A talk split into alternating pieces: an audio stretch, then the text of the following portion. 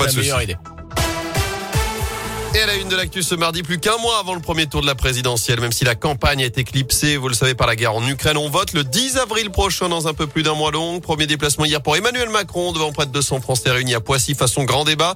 De son côté, Valérie Pécresse tente de rattraper son retard. D'après les derniers sondages, la candidate Les Républicains n'est créditée que le 12% des intentions de vote. Et sur le terrain, les opérations des militants LR se multiplient pour tenter de convaincre. Pour Radio Scoop, Anthony Perral a suivi une équipe mobilisée un soir de la semaine à Saint-Etienne. 18h30, les jeunes républicains et leurs homologues de l'UDI se rassemblent avant leur opération de collage. Emeris, 21 ans, est un habitué des actions de soutien à la candidate LR. Valérie Pécresse ne déplaît pas forcément. Je pense qu'elle incarne une certaine forme de sagesse. Un juste milieu entre un uluberlu zémoriste qui part un petit peu dans tous les sens, une Marine Le Pen qui manque, je pense, de crédibilité, un Emmanuel Macron qui a montré toutes ses failles, et on a une Valérie Pécresse qui assume d'être de droite raisonnée. Les discussions se poursuivent pendant les préparatifs, confection de la colle, choix des affiches pro-Pécresse. Fabienne Perrin préside le comité de soutien à la candidate dans la Loire. Elle y croit dur comme fer. Nous sommes sur un ring, on va être honnête, c'est l'outsider. Mais oui, combien de fois les poids lourds ont pris une bonne raclée 20h, top départ pour l'opération collage. Allez, on arrache. C'est Thomas, militant de 24 ans, qui chapeaute l'opération. Ça attire énormément l'œil. Si les spectacles le font, c'est qu'il y a un réel impact sur la visibilité des événements. Comme on peut voir, il y a un petit QR code sur l'affiche. Ça permet en fait, quand on passe, d'avoir les actions de Valérie Pécresse. Si on est recollé ce soir ou demain, et ben on repassera dans la foulée le lendemain. Selon ces militants, une affiche reste en moyenne moins de 24 heures avant d'être arrachée.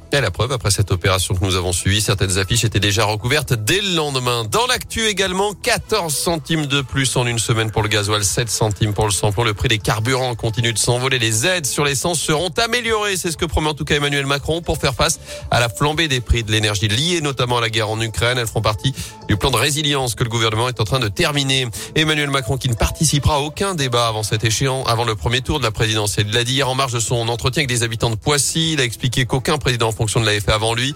Il a aussi annoncé les premières propositions de son programme, la suppression de la redevance télé, le triplement du plafond de la prime Macron qui permet jusqu'ici aux entreprises de verser jusqu'à 1000 euros sans charge ni impôt. Dernière semaine de restrictions en France avec la fin du protocole sanitaire en entreprise à partir de lundi prochain. Confirmation ce matin de la ministre du Travail Elisabeth Borne. C'est aussi à partir de lundi qu'on pourra enlever le masque partout, en, même en intérieur, sauf dans les établissements de santé et dans les transports. Le pass vaccinal sera lui suspendu. Dans l'actu, à suivre des grèves aujourd'hui, notamment une grève féministe à l'appel d'une intersyndicale en ce 8 mars, journée internationale de lutte pour les droits des femmes. L'intersyndicale qui réclame l'égalité salariale et professionnelle. Il y aura des rassemblements dès ce matin à saint Rendez-vous à 10h, place du peuple. Ce sera à 17h, place du Breuil au Puy-en-Velay, à 18h, rue Jean-Puy à Roanne. Une grève aussi dans les EHPAD. Les salariés d'Orpea appelés à cesser le travail ce mardi réclament de meilleures conditions de travail et une meilleure prise en charge des résidents. Orpea, ce groupe de maisons de retraite mis en cause dans un livre, Les Fossoyeurs. Et puis chez nous, notez également cette grève à la maison de retraite de la Loire à Saint-Just-Saint-Ambert. Débrayage prévu de 14 à 15 heures pour réclamer là aussi des effectifs supplémentaires pour une meilleure prise en charge des résidents. En foot, nouvelle séance ouverte au public à l'Etra. Les Verts s'entraîneront cet après-midi devant leurs supporters à partir de 16h. Les joueurs de la SS qui se déplaceront à Lille ce vendredi en Ligue 1 du basket à suivre ce soir. 22e journée de Pro. Le leader Saint-Chamond reçoit Tours à partir de 20h à la Halle Bouloche. Enfin, c'est une première dans le monde du sport. Un fonds de soutien aux sportifs ukrainiens a été lancé par le Comité international olympique. Décision saluée notamment par la légende ukrainienne du saut à la perche Sergei Bubka. Les sommes seront utilisées pour organiser la participation des athlètes ukrainiens à toutes les compétitions internationales et pour les approvisionner en aide humanitaire également. C'est ce qu'a précisé l'ancien recordman du monde du saut à la perche.